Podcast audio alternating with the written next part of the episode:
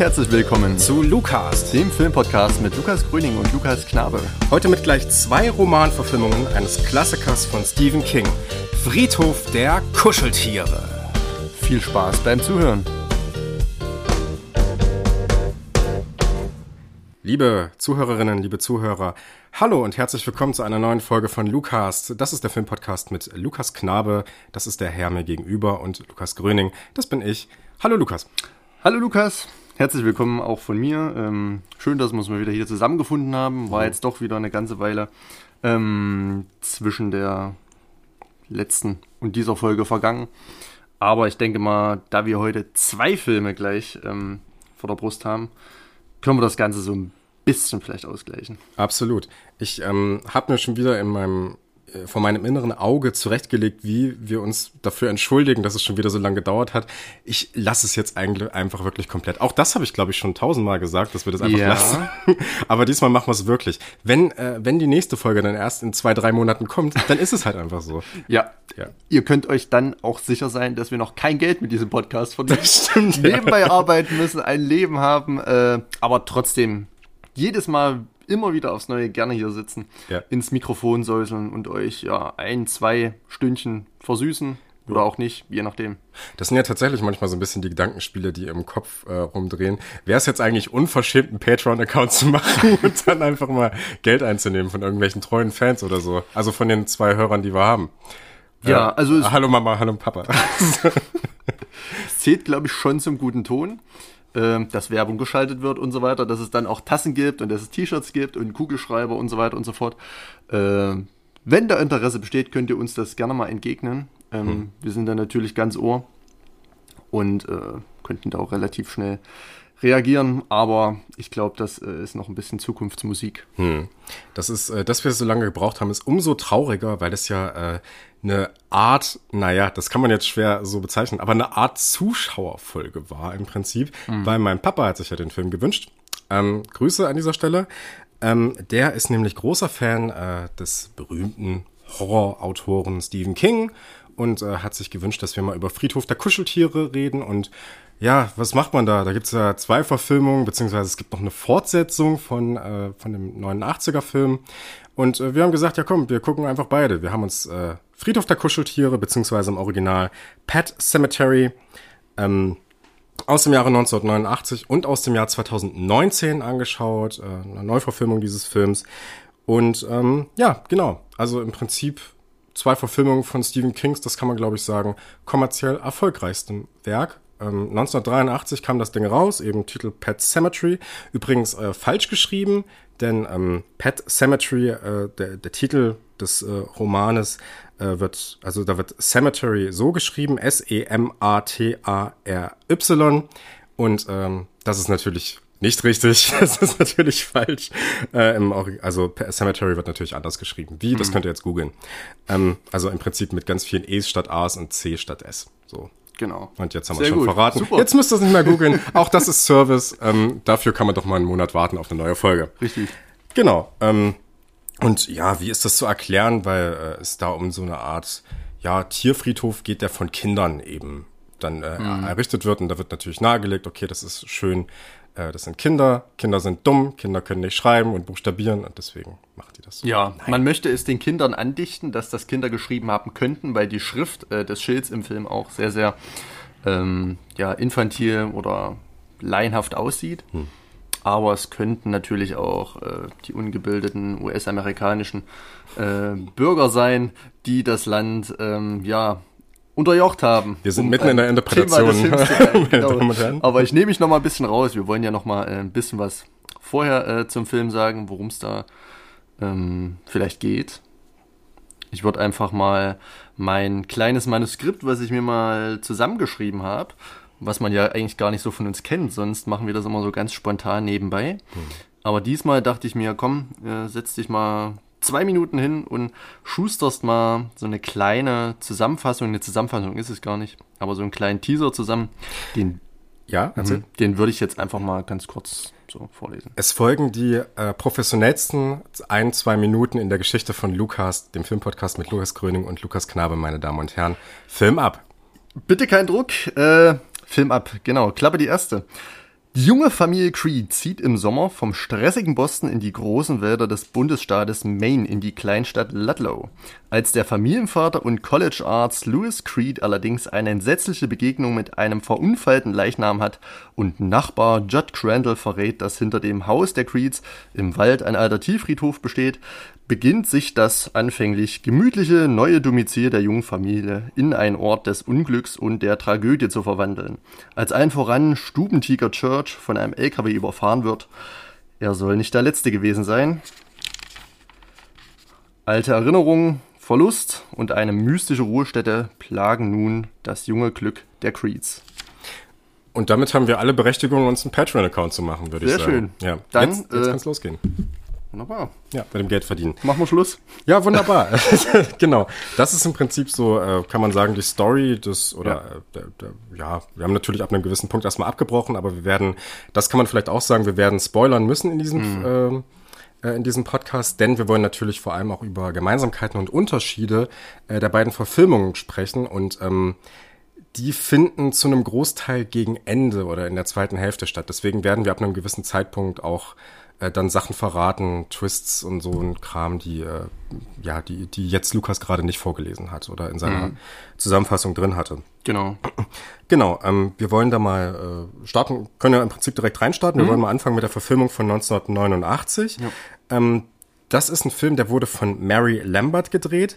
Ähm, Mary Lambert ist jetzt eine Regisseurin, die man jetzt nicht allzu sehr kennt, würde ich sagen. Also ich für meinen Teil kenne sie auch nur von diesem Film. Ich habe nichts anderes von mhm. ihr gesehen. Ein paar Filme, die sie gemacht hat, sind ähm, natürlich Friedhof der Kuscheltiere 2. Es gab nämlich noch eine Fortsetzung des Romans, äh, bezieh beziehungsweise dieses Films.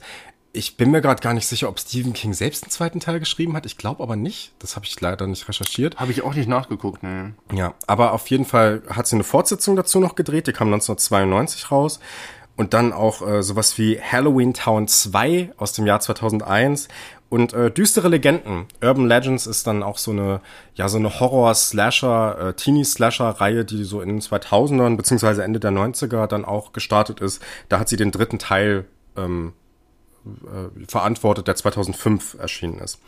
Ähm, darüber hinaus viel bekannter, äh, viele von euch werden es wahrscheinlich gesehen haben, äh, ist sie, also sie ist vor allem bekannt durch ihre Arbeit an Musikvideos und zwar speziell zu zwei Künstlerinnen. Das ist zum einen äh, Madonna. Sie hat nämlich die Musikvideos Borderline, Like a Virgin, Material Girl, La Isla Bonita und ganz besonders natürlich das Skandalvideo zum damaligen Zeitpunkt äh, Like a Prayer äh, verantwortet mhm. ähm, aufgrund des ähm, ja ähm, farbigen St. Martin äh, der in dem Video aufgetaucht ist und äh, war generell ein Film, der vor allem von der Kirche, von verschiedenen religiösen christlichen Organisationen sehr hart angegangen wurde, dann teilweise auch aus dem Programm bei großen Sendern wie MTV und so äh, geflogen ist oder nur sehr spät gezeigt werden durfte. Ne? Also alles ziemlich absurd.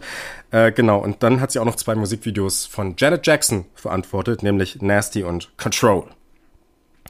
Genau, ähm, das ist eine der wenigen Verfilmungen, glaube ich, mit denen Stephen King selbst relativ zufrieden ist. Wir haben ja im Shining darüber gesprochen, dass er äh, die äh, Variante von die Stanley Kubrick für seinen Roman äh, verantwortet hat, nicht, mit der nicht allzu zufrieden war. Ähm, mit dem Film war aber augenscheinlich ganz zufrieden. Er hat auch selbst das Drehbuch geschrieben mhm. tatsächlich und äh, hatte auch einen kleinen Gastauftritt als ähm, äh, ja Pfarrer, Priester auf genau. einer Beerdigung, ja. genau. Ähm, und man kann zu dieser Verfilmung vielleicht generell sagen, äh, dass deine Handlungszusammenfassung relativ gut schon drauf äh, äh, passt auch, denn die Geschichte hat sich ähm, sehr, sehr nah an der Buchhandlung orientiert und äh, ich glaube, minimalste Abweichung, die man äh, die man vielleicht in einer ganz genauen Detailanalyse dann irgendwie mal herausfinden kann. Aber im Großen und Ganzen ist das genau die Story, äh, die man auch im Buch findet. Genau. Es, ähm, äh, gibt es da überhaupt Nö, eigentlich, äh, ich habe jetzt keine augenscheinlichen Unterschiede da rauslesen äh, können oder finden können, ehrlich gesagt. Ich weiß nicht, wie es dir geht. Ähm, ich kenne den Roman leider auch nicht. Das ist immer ein bisschen hm. schwierig. Viele Klassiker ähm, des Horrorfilms basieren natürlich auf irgendwelchen Romanvorlagen, auf irgendwelchen Büchern. Da wäre es schon gut, wenn man die Bücher kennen würde. Mhm. Aber ist leider bei dem Film ähm, jetzt auch nicht so, dass ich den kenne. Ich habe aber auch gelesen, dass das Ganze wohl recht nah am Buch dran sein soll, sogar sehr, sehr nah. Hm. Also sowohl der 89er Film, als auch der 2019er Film sollen in Teilen ähm, sehr nah an der Buchvorlage dran sein. Hm. Es gibt bei dem 89er Film ein, nee, den, den habe ich jetzt doch noch gefunden hier in meinen Notizen. Es gibt einen Unterschied tatsächlich und zwar ist die, äh, gibt's ja diese äh, Geschichte, die der Nachbar Judd, äh, dem Familienvater mhm. Louis erzählt von dem, ähm, von dem Sohn, der in der Vergangenheit bereits auf dem äh, Pet Cemetery, auf dem Friedhof der Kuscheltiere begraben wurde und zurückgekehrt ist. Und das ist in Teilen eine andere Version. Mhm. Also im Buch ist es so, dass äh, der seinen Vater getötet hat und äh, ah, daraufhin. Okay. Und das ist im Film ja nicht so, sondern da versucht der Vater ja ihn sozusagen genau. ins ganz normale Familienleben einzugliedern, ja. in den Alltag. Und äh, es ist dann mehr oder weniger das Dorf, diese Gemeinschaft, mhm. die dann äh, ihn umbringt, ja. In so einer schönen Frankenstein-esken Sequenz dann irgendwie Auf jeden auch. Fall. Ja. Genau, genau. Ja. wenn wir schon mal direkt bei Filmreferenzen sind. Genau. Stimmt. Das ist so Friedhof der Kuscheltiere 89 mhm. erstmal. Genau, geht 103 Minuten und ist ab 16 Jahren freigegeben war eine ganze Zeit in Deutschland ab 18 Jahren freigegeben. Hm. Ähm, aber ich glaube, ab den 2000ern wurde das dann aufgehoben. Und ähm, ja, ist nun ab 16 freigegeben, ist frei erhältlich, sowohl als Blu-ray, DVD und ich glaube sogar als 4K-Disc. Mhm. Äh, inzwischen breit verfügbar. Ähm, ja, kann man sich auf jeden Fall in einer ganz anständigen Version mal angucken. Blu-ray kann schon, muss nicht sein. Ich habe es mhm. auf DVD gesehen ähm, sowohl mit der englischen als auch mit der deutschen Tonspur. Das war eigentlich alles recht annehmbar. Hm. Ich habe es auf, äh, ich habe mir das Ding auf Amazon Prime angeschaut. Ich habe es nicht im Regal, den Film leider, werde ich mir aber vielleicht holen. Äh, gerade diesen ersten Film fand ich doch sehr gelungen, mhm. muss ich sagen. Ähm, kommen wir gleich zu, warum das so ist und warum das, warum der Film irgendwie interessant ist. Ähm, war auch eine ziemlich schöne Qualität im Großen und Ganzen. Ähm, ja, Mehr habe ich dazu jetzt erstmal mhm. vor erstmal nicht zu sagen, bevor wir dann ein bisschen tiefer einsteigen. Wie fandest du das Ding so? Ähm, also den 89er Film kenne ich schon eine ganze Weile. Spätestens seit dem ähm, Remake, das ja 2019 in die Kinos kam, ich konnte äh, einen Text dazu schreiben, mhm. ähm, anlässlich eben des Remakes. Und bin mit dem Film eigentlich von vornherein schon ganz vertraut gewesen finde den aber jetzt, das kann ich schon mal vorwegnehmen, ähm, nicht sonderlich gut. Also gehört nicht zu meinen ähm, Horrorkrachern der 80er und 90er Jahre. Hm. Äh, finde ich okay, hat seine wirklich starken Momente, hat aber auch so von der Gesamtkonstruktion her und äh, von der Atmosphäre her so ein paar Einbußen. Ähm, wenn man jetzt auf die schauspielerischen Leistungen eingehen möchte, ähm, gerade von der Midkiff, der Louis Creed spielt, hm. der immer wieder ja, von Kritikern und Kritikerinnen durch den Dreck gezogen wird als ja, der Verursacher oder der größte Malus des Films. Ähm, echt, ja? ja, also hatte ich so gelesen, dass der, dass an dieser schauspielerischen Leistung der Film dann letztlich wirklich krankt. Mhm. Dadurch, dass einzelne Momente nicht zünden, die zünden sollten, dass äh, falsche Botschaften überbracht werden, mhm. dass einfach beim ähm, Seher eine falsche Wirkung erzeugt wird in ja eigentlich Situationen, die eine andere Wirkung, eine andere Wirkung in irgendeiner Form intendierten. Genau. Aber so an sich jetzt von meiner Warte finde ich den Film okay. Ich gucke mir gern an. Ich kann mich da eigentlich wohlfühlen. Hat für mich so ein kleines X-Faktor-Feeling. Hm. Ähm, wirkt so ein bisschen verschroben, ein bisschen älter, ist nicht allzu gut gealtert. Ähm, aber ansonsten hat er wirklich seine Momente, die im Gedächtnis bleiben. Ähm, hat auch, wie ich finde, von den Ramones einen sehr, sehr guten Soundtrack, der das Ganze abschließt. Äh, das, die, also die Momente ähm, passen da einfach gerade am Ende. Ähm, hat auch teilweise manchmal ein schönes Augenzwinkern und die Momente, die dann eben so ein kleines Augenzwinkern heutzutage provozieren, machen das Ganze auch vielleicht so ein bisschen, ja, äh, in so einer verklärten Nostalgik dann doch irgendwie sympathisch und, hm. und nennenswert und auch beredenswert, wie wir es jetzt nun hier machen. Hm. Genau. Ähm, Finde ihn ganz okay, wobei ich mir vorstellen könnte, dass das Buch wirklich gut ist. Hm. Ja. Genau. Ähm, ich muss sagen, also äh, mir geht das ähnlich. Ich habe den Film auf jeden Fall auch schon gekannt in einer gewissen Weise. Ich weiß noch, dass das einer der Filme war, Äh, damals gab es noch keinen Netflix. Äh, also das ist auch was, mhm. vielleicht jetzt eine Erzählung aus grauer Vorzeit. Ähm, also für alle, für die Generation Z jetzt mal, es gab früher mal etwas, das hieß My Video. Und äh, da war dieser Film, oder war es Clipfish? Also die Plattform gab es beide, mhm. aber ich weiß noch, dass ich diesen Film auf einen von Ich glaube, Filme gab es ja bei My Video. Ja, kann sein. Mhm. Auf jeden Fall äh, innerhalb von der, der war da so zerstückelt in zehn Teilen oder so irgendwann mal hochgeladen. Und da habe ich den mal gesehen, auf jeden Fall. Ja, das äh, weiß ich noch. Eine der vielen Stephen King-Verfilmungen, die äh, damals auch dann schon online waren. Ich glaube, Christine habe ich auch da gesehen mhm. von Carpenter. Ähm, auch ein ganz schönes Ding. Ja. Ähm, genau, und ähm, fand das damals schon als äh, kleiner Bub natürlich irgendwie spannend. Und ähm, ja, du hast vollkommen recht. Also der Film ist, ja, aus einer heutigen Perspektive, glaube ich, unter Horrorfilmaspekten Entschuldigung, nicht mehr so wirklich spektakulär. Ich finde ihn aber auf einer symbolischen Ebene durchaus immer noch irgendwie spannend. Ich finde das interessant als Analyseobjekt oder so. Mhm. Ne?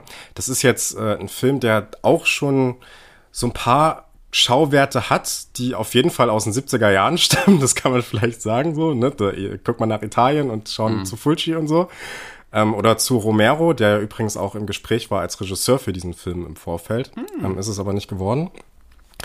Ähm, Genau, und ähm, aus, wie gesagt, aus einer analytischen Perspektive durchaus interessant und ähm, könnte ich mir auf jeden Fall auch noch öfters angucken. Und das habe ich noch vergessen eben zu sagen bei den Versionen. Das brannte mir noch so auf der Zunge, aber ich habe es dann wieder vergessen. Man sollte sich den Film, wenn man über ausreichende Englischkenntnisse verfügt oder kein Problem damit hat, Untertitel zu lesen, würde ich den lieber in der englischen Variante gucken. Denn, also ich, ich finde gerade die Stimme von dem kleinen mm. Jungen, ne, das funktioniert nicht so wirklich. Ja. ähm, allgemeine Figur in beiden Filmen, also wir reden jetzt über Gage, über den kleinen Sohn der Familie, hm. der ein bisschen so ein schwieriges Dasein fristet. Im zweiten Film nochmal ein bisschen mehr, gerade so in seinem Verhalten und so weiter, in seiner ganzen Rolle, wie die eben angelegt ist. Hm. Ähm, aber die Stimme, die Synchronisation des 89er-Films ist wirklich ein bisschen schwierig, so, hm. weiß nicht zwischen Pippi Langstrumpf und den Gremlins irgendwo da. Ja, das stimmt. Äh, auf jeden Fall ein bisschen. ja, äh, wie kann man das am besten nennen? Also ist schon interessant in irgendeiner Form, aber äh, ja, etwas komisch. Hm. Genau, steigen wir mal in den Film ein. Mhm. Und ich würde am liebsten mal direkt über den Anfang sprechen, denn es ist so ein Film, der, ich würde sagen, seine Spielart oder seine Art, wie er funktioniert, zu Beginn nicht wirklich direkt offenlegt, äh, wo aber sozusagen der Schrecken, der Horror dann irgendwann in die Bilder eintaucht, sozusagen. Wir fangen mal erstmal so ein bisschen mit dem Etablieren an. Also, ähm, man muss dazu sagen, der Film beginnt erstmal direkt auf dem Pet Cemetery, also auf dem äh, Friedhof, und wir hören aus dem Off, wie ein Junge seinen Kater verabschiedet, der offenbar gestorben ist und der jetzt auf diesem Friedhof ähm, ja begraben wurde und wir haben so ein bisschen düstere Musik dazu, mhm. ne? Und wir äh, gehen schon so darüber. Das heißt, wir haben schon so ein bisschen die Vorahnung hier, bekommen wir mitgegeben, da stimmt irgendwas nicht und es wird wahrscheinlich schon so einen Konflikt irgendwie damit geben, der mit diesem Friedhof zu tun hat und so. Ne? Und das steht eigentlich erstmal in einem ziemlich krassen Kontrast zu dem, was im Nachhinein kommt, denn dann kommt die Einführung dieser Familie. Wir sehen, wie diese Familie eben auch in dieses Haus zieht, in diesem Dorf. Du hast den Namen genannt. Ludlow. Ludlow, genau, ja. Da haben wir wieder mein äh, Gedächtnis. Wir haben uns kurz vorher über Gedächtnis äh, ausgetauscht. Äh, ich kann die Telefonnummer aus Licorice Pizza immer noch. Vielleicht wissen die Leute ja. Bescheid, was ich meine. Äh, genau. Und wir haben da so eine scheinbar ja, idyllische Familie, aber selbst das finde ich schon ein bisschen komisch. Und da sind wir eben genau bei dem Schauspiel, was du angesprochen mhm. hast. Weil äh, das ist, das ist auch auf eine Art und Weise inszeniert, oder sag mal mal so, ich finde das eigentlich auf eine Art und Weise so überinszeniert, dass ich das schon wieder ablehnenswert finde und in der Logik des Films eigentlich auch schon wieder passend. Mhm. Weil man hat dann so einen Schuss-Gegenschuss zwischen dem Vater und seiner Tochter, die lächeln sich so an, umarmen sich dann direkt. Das ist so ja. überzeichnet. Das hat der neue Film übrigens auch mit diesem, mit dieser Autofahrt. Äh, egal, kommen wir dann zu. Mhm. Ähm, Genau, und es ist so eine, so eine Idylle, die du dem ganzen Szenario aber direkt nicht abkaufst. Ne? Das ist so, es sind so äh, du hast dieses schöne Haus in der idyllischen Natur, du hast so eine grüne Wiese, das Haus ist auch sehr groß, also es ist wie so ein kleiner, kleines Paradies, also da würde man gerne wohnen auch, kann man sagen, ne? Ähm, und es ist im Prinzip die Behauptung von einer heilen Welt, in der es auch überhaupt keine Beschäftigung mit negativen Dingen mhm. gibt. Ne? Also das kommt dann in der Folge auch noch, wenn man, wenn die Familie dann über Tod spricht und die äh, Frau sagt dann, oder einer von beiden sagt dann, ja, aber wir wollen den Tod fernhalten sozusagen von unserer Tochter und so, ne? Und die darf sich das nicht so äh, zu Herzen nehmen. Äh, genau. Äh, das ist vielleicht erstmal die Einführung. Also es, ist, es wirkt erstmal trotz dieses Beginns relativ schön und hell ja. und friedlich. Äh, und dann kommt irgendwann der Schrecken mhm. eigentlich mit den Studenten dann. Aber Vielleicht hast du vorher noch was. Ähm, also gerade der Anfang, diese Kamerafahrt über die einzelnen Gräber mit äh, folgt halt ein Kruzifix nach dem anderen. Es sieht alles schon sehr alt aus, ein bisschen verwittert. Es sind Spinnweben da, äh, irgendwelche Pfähle, die schon äh, angerostet sind und so weiter und so fort. Das Ganze startet wirklich fast wie so ein ja, Dracula-Film, fehlt nur noch die große Gruft und so weiter. Man hört, wie gesagt, aus dem Off dann eben so, so leise Kinderstimmen, die sich dann eben von ihren Tieren verabschieden. Ich glaube, das wechselt sogar von Grab zu Grab. Ja. Hier geht's um den Hund Biff und dann geht's da um den, um den Kater, äh, keine Ahnung. Ähm, hm. Und man bekommt so eine leise Vorahnung, dass es hier um einen Tierfriedhof gehen wird, dass, sage ich mal, ähm, das Böse aus diesem Tierfriedhof in irgendeiner Form rauskommt. Ist, vielleicht ist da auch noch so eine kleine Form von irgendwie Dampf oder Rauch oder ja, so eine ja. Nebelschwad so oder so. Das, ja, das Ganze schon so ein bisschen mystisch aufgeladen wird und dann eben diese harte Cut ähm, rein in diese Familie, die auch, sage ich mal so, ähm, mit Fotos in irgendeinem Gartenkatalog sein könnte. Ja, das da stimmt, so ja, ja. freudig äh, angrinsen und anlächeln, alles Friede, Freude, Eierkuchen. ist eigentlich so dieser Prototyp. Ähm, das könnte auch ein Werbespot für Sakrotan sein. Richtig, so, ne? genau.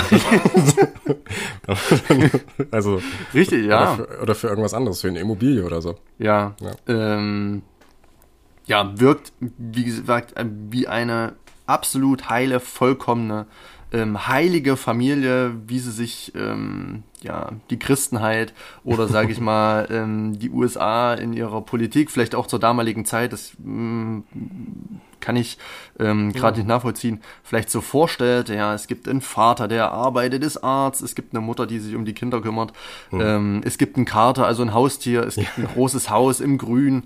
Ähm, und alles ist eigentlich ja wunderbar. Und das Ganze beginnt, weil man aus der Stadt, aus der hektischen, tristen, dreckigen Stadt kam, ähm, rein ins ja vielleicht auch unbekannte, bewaldete Gebiet Amerikas, ähm, beginnt da dann doch so ein kleiner Schauer sich so langsam breit zu machen, schon relativ zu Anfang. Mhm. Ähm, also man merkt so, gerade durch die Musik, dass da vielleicht dann doch irgendwas im Argen ist. Man sieht sofort einen Weg, der hinter dem, sich hinter dem Haus befindet, in den Wald führt, ähm, ist mit Steinen so ein bisschen markiert. Und man merkt, ja, okay, das Ganze wird natürlich nie so bleiben. Mhm. Ähm, aber erstmal steht ja, oder wird ähm, sage ich mal, eine Familie dargestellt, wie sie, denke ich mal, harmonischer, friedlicher und äh, also im positiven Sinne verheißungsvoller nicht sein könnte. Hm. Ähm, ja, aber wie gesagt, spätestens äh, nach den ersten 10, 15 Minuten weiß man, dass das Ganze wohl nicht mhm. ganz so positiv enden wird. Ja, es sind so kleine Störelemente, die mhm. da schon sind. Ne? Also dazu gehört diese befahrene Straße, wo gleich richtig. zwei Trucks, glaube ich, direkt mhm. äh, langfahren. Das wird auch so richtig schön dargestellt mit diesen Blättern, die dann äh, aufgescheucht mhm. werden dadurch. Ne? Man spürt richtig, wie, wie schnell das ist. Ne? Mhm. Und so.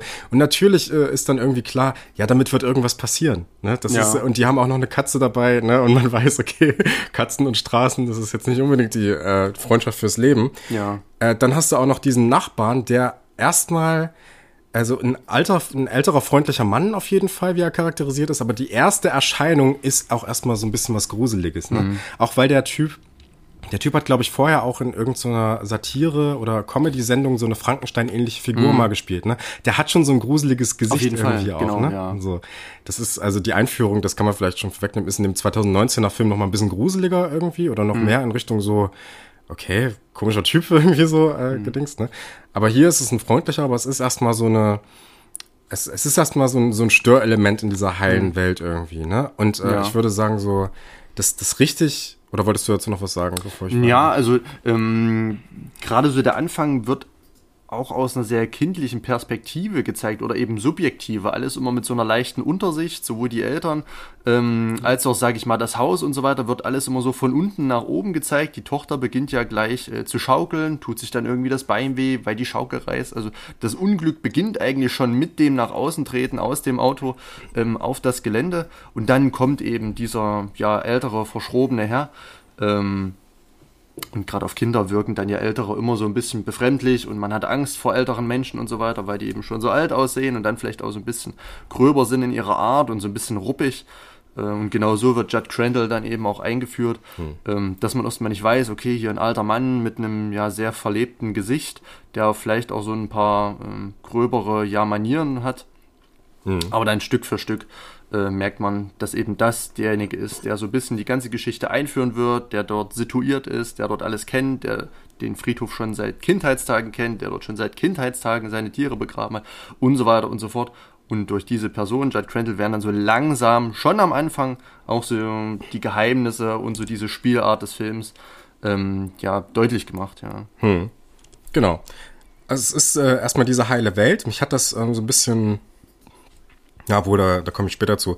Aber auf jeden Fall ähm, ist es erstmal so diese heile Welt und die wird Stück für Stück so ein bisschen gebrochen durch einzelne Elemente und dann zum ersten Mal so richtig aufgebrochen durch den ähm, Tod von Victor Pascoe eigentlich, diesem Studenten, der eben äh, versorgt werden soll von, äh, von Lewis, der Arzt in dieser mhm. Uni ist, ne, an der Main University. Ähm, genau, und da haben wir eben die ersten Schauwerte sozusagen. Ne? Wir haben so dieses äh, Gesicht, was sehr offen ist, wo man wirklich merkt, okay, äh, das war ein äh, krasser Crash, wir haben viel Blut, wir haben äh, eine offene Wunde am Kopf und so. Ne? Ähm, und das ist im Prinzip so gerade vor dem Hintergrund, dass diese ersten Momente so cringy irgendwie wirken, so total mhm. überzeichnet. Ist das jetzt eigentlich so das Versprechen, okay, das bleibt nicht so, von diesem Blut gibt's noch mehr mhm. und es gibt noch mehr von diesen, äh, von diesen starken Elementen und äh, wir reißen jetzt diese Familie Stück für Stück auseinander eigentlich, ne, mhm. sozusagen. Und ähm, das bereitet der Film auch auf eine dramaturgischen Art und Weise ziemlich interessant und spannend vor, indem er uns eigentlich so eine Art Wiederholungszwang etabliert. Das äh, kommt zum einen dadurch, dass wir, also Wiederholungszwang im Sinne von, dass sich bestimmte Elemente halt wiederholen, wie zum Beispiel, dass, dass wir mehr Blut sehen werden, dass sich die Geschichte auf eine ähnliche Art und Weise wiederholen wird, die der ältere Mann, mhm. äh, Louis, erzählt. Ich sage immer älterer Mann, der heißt Judd, der heißt, genau. hat einen Namen, gar nicht so einen komplizierten Namen. Ähm, und auch auf eine Art und Weise, äh, dass der Kater umgebracht wird und dass sich das auch auf eine Art und Weise wiederholen mhm. wird, ne? Wir sehen, äh, dass dieser Kater relativ einfach aus dem Haus anscheinend ausbrechen kann. Also da gibt's ja diese Szene äh, bei Nacht, da läuft äh, Louis aus dem Haus raus und wird dann auf einmal von dem Kater erschreckt, der von, auf dem Baum sitzt auf mhm. einmal. Wir sehen also, okay, ist anscheinend nicht so richtig schwer, ja. aus dem Haus rauszukommen. Ja. Das ist für den Kater kein Problem. Mhm. In Kombination mit dieser dicht befahrenen Straße, okay, könnte mhm. irgendwie ein Problem Na klar, sein. Auf ne? jeden Fall, ja. Genau. Und dann äh, wird er im Prinzip, also wir haben auch so eine gewisse Form von, das sind nicht unbedingt die aufmerksamsten Leute vielleicht auch, ne? In einer gewissen Weise. Ja, also ich, was vielleicht versucht wird damit darzustellen, ist so die Naivität oder, sage ich mal, so die, das Behütetsein von Städtern. Hm die mhm. durch Ampeln, die durch Zebrastreifen und, und so weiter ah. und so fort, sage ich mal, aus so einer Stadt kommen, in der alles sicher ist, in der alles ungefährlich ist, in der alles reguliert ist, in der alles abgesperrt ist und so weiter und so fort. Man kann sich sicher bewegen und so weiter. Mhm. Ähm, und dann auf einmal auf dem Land, dann gibt es auf einmal Schnellstraßen, äh, Grundstücke, weite Grundstücke ohne Zäune und keiner passt auf den anderen so richtig auf. Mhm. Man ist jetzt in dieser Weite auf sich allein gestellt. Man hat diesen älteren Herrn, der einen so ein bisschen auf so ein paar Sachen hinweist und sagt, okay, hier müsst ihr aufpassen und hier mhm. gibt's das und hier macht man dies. Mhm. Ähm, aber so richtig wird vielleicht versucht, noch so ein bisschen so die Naivität darzustellen, dass ja, vielleicht auch schon so diese Form der Kontrolle behalten, des Sicherseins, schon mit einem Umzug von der Stadt aufs Land irgendwie aufhört. Das mhm. ist ja,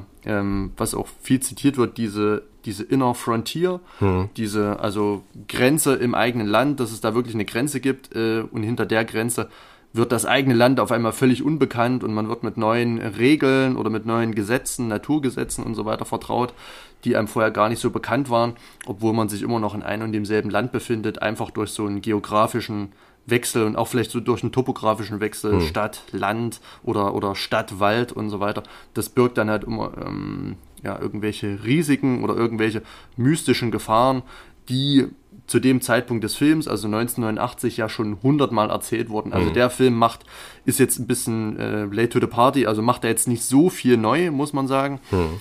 Ähm, wenn man bedenkt, dass die 60er, 70er und 80er eben schon vorbei sind. Jetzt im Jahr 89 geht es dann langsam eben schon auf die 90er zu. Mhm. Ähm, und da ist so dieses ganze Thema der Inner Frontier, was man zum Beispiel auch bei John Boormans Deliverance äh, am eindrücklichsten, fast nicht als erstes, aber fast am, am ikonischsten ähm, vorgeführt bekommt, bekommt man hier ja so als seichteren, als seichteres, tragödisch, äh, äh, tragisches Familiendrama hm. Mit Horrorelementen vorgesetzt, um das Ganze mal so ein bisschen äh, zusammenzufassen. Ja. Ähm, ist auch äh, ganz instantorisch, ja. ganz kurz, äh, ganz kurzer Einwurf, ganz äh, interessant gemacht dadurch. Das äh, ist mir noch so ein bisschen aufgefallen, dass eigentlich, wenn die Familie zusammenkommt, geschieht das häufig durch den Move, dass die Tochter in den Raum reinkommt und die Eltern bei irgendeiner Tätigkeit unterbricht, die sie gerade machen. Mhm. Also sei es Fernsehen, sei es irgendwie, dass äh, der Vater ständig am Bücherlesen ist irgendwie und sie kommt dann dazu, ja, hast du kurz Zeit für mich und so, mhm, irgendwas stimmt, zu spielen ja. oder sowas. Ne? Also eher achtet die Tochter auf die Eltern als die Eltern auf die Tochter, so wird das eigentlich inszeniert. Ne?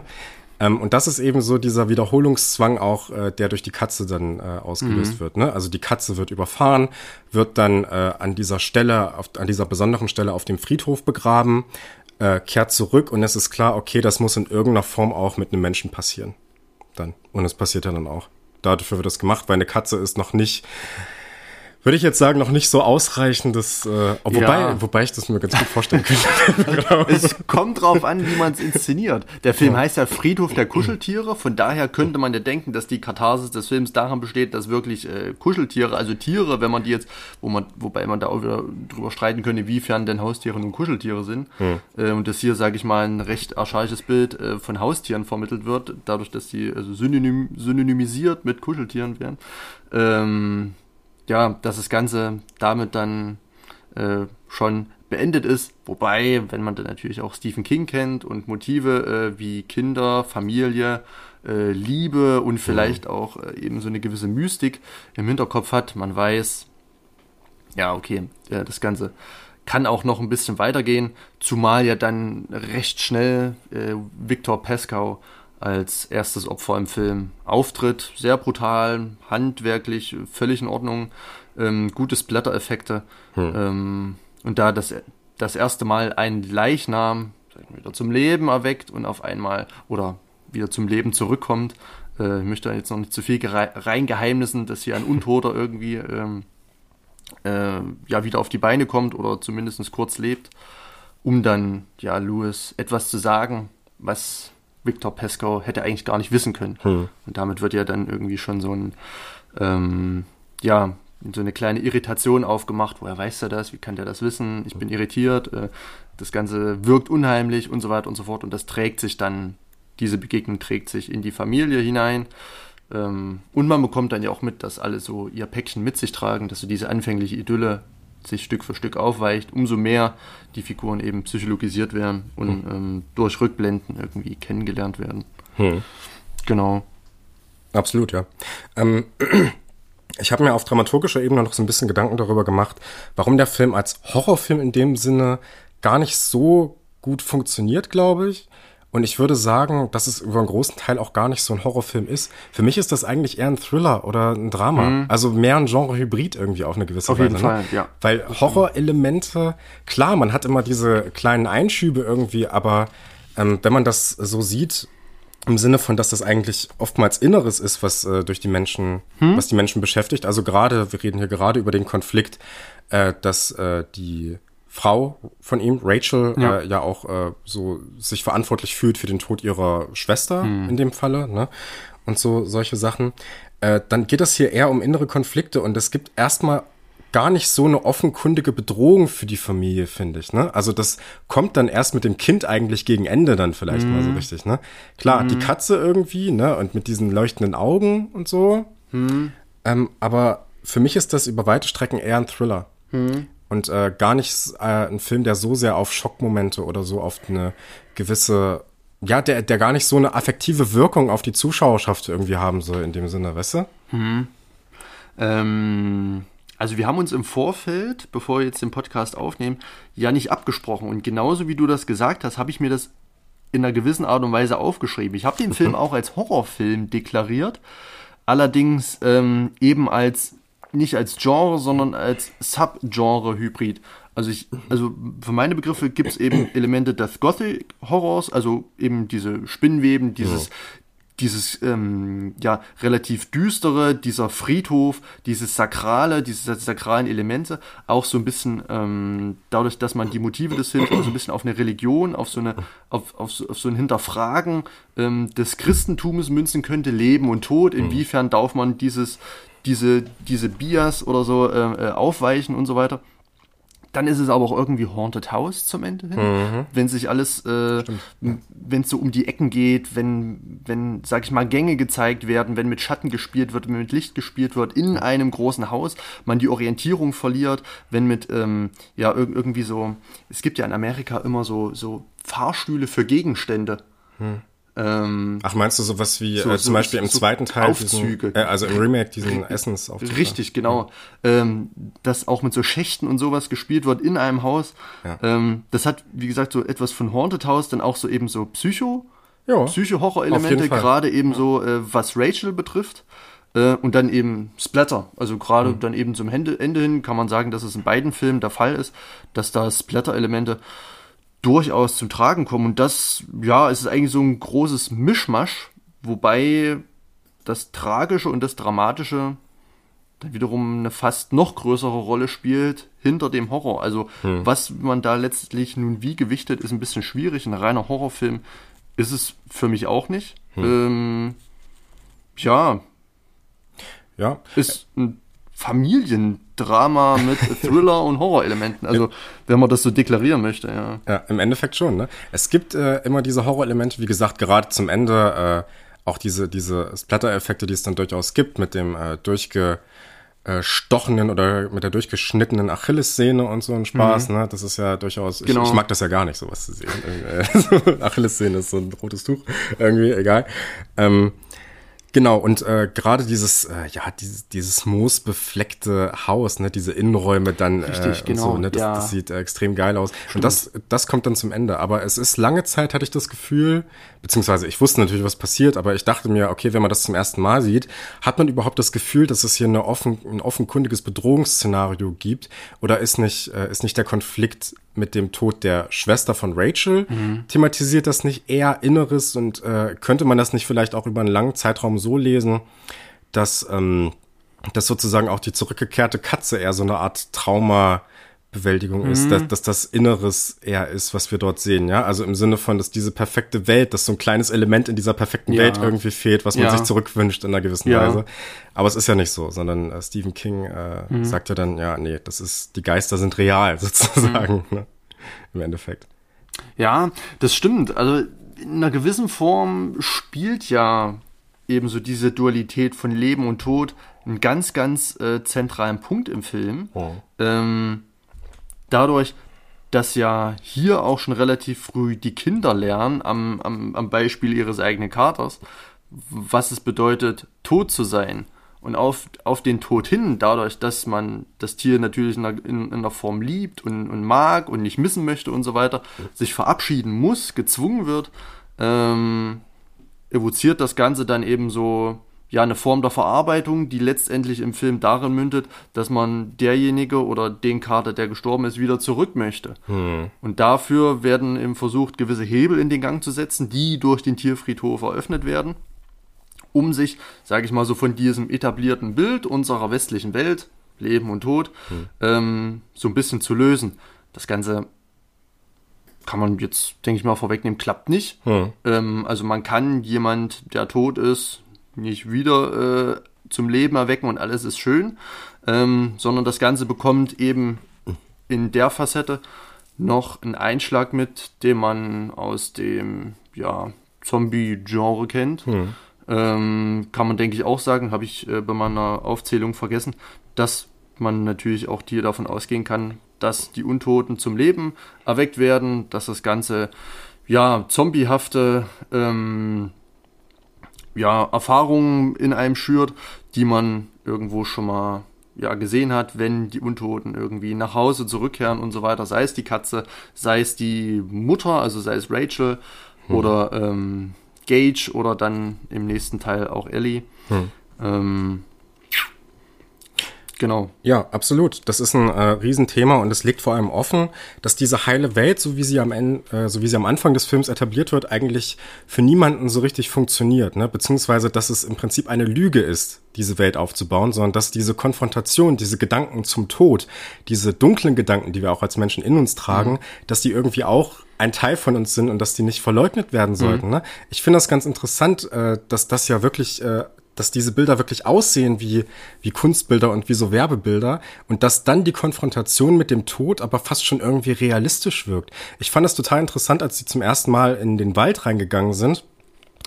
Das wirkte für mich jetzt nicht wie ein künstlich hergestellter Wald oder, oder so. Mhm. Das wirkte für mich sehr realistisch. Das wirkte für mich wirklich so, ja. ja, ja, ich könnte jetzt hier auf dem Dorf, wo meine Eltern wohnen, könnte ich auch in den Wald reingehen und würd, das würde genauso aussehen. Mhm. Und das ist auch interessant, weil auf mich der Film erstmal so wirkte, als hätte er nicht so viel Budget irgendwie. Es ist alles relativ spärlich. Und von daher fand ich auch diese, den Aufbau von diesem Friedhof irgendwie ziemlich realistisch irgendwie. Also das sind ja sehr provisorische Hölzer irgendwie gewesen. Ja? Also gefühlt sind da irgendwie so kleine Metallteilchen, mhm. die man gefühlt noch irgendwie mal so liegen hatte, sind da irgendwie so zusammengebaut worden mhm. oder so. Ne? Das wirkt wirklich so, als hätten das Leute tatsächlich irgendwie so gemacht. Ne? Es ja. wirkt nicht so perfekt und so ja. glatt gebügelt mhm. irgendwie. Ne? Das ist total spannend. Mhm. Also das im Prinzip das äh, und zugleich muss man auch da sagen, ähm, dass äh, äh, dass also ich, ich hatte so ein bisschen das Gefühl, man hätte eben auch mit einer Kamera dort reingehen können und es hätte sich genauso abspielen können irgendwie. Mhm. Also als ob das irgendwie so ein, ich hatte das Gefühl, das ist so ein Realismuseffekt, der da drin mhm. steckt, ne? Also im Endeffekt das zu dem, zum richtigen Leben und wenn man sich sozusagen eingesteht, wie das Leben mit all seinen Facetten aussieht, dass dazu eben die Konfrontation mit dem Tod gehört und mhm. dass das eben zum Realismus auch gehört, sozusagen. Mhm. Also zur Realität im Endeffekt. Ne? Ja. Jetzt so ein bisschen, äh, ja, ja, umständlich formuliert irgendwie. Mhm. Ja. Aber ich weiß, worauf du hinaus möchtest. Ähm, was wir aber, glaube ich, vergessen haben, oder was zumindest ich vergessen habe, vielleicht wolltest du nochmal drauf zu sprechen kommen. Es gibt ja diesen Tierfriedhof ja, ja, ja. Dort werden aber eben nicht diejenigen begraben, die im Film wieder zum Leben erweckt werden genau, sollen. Ja.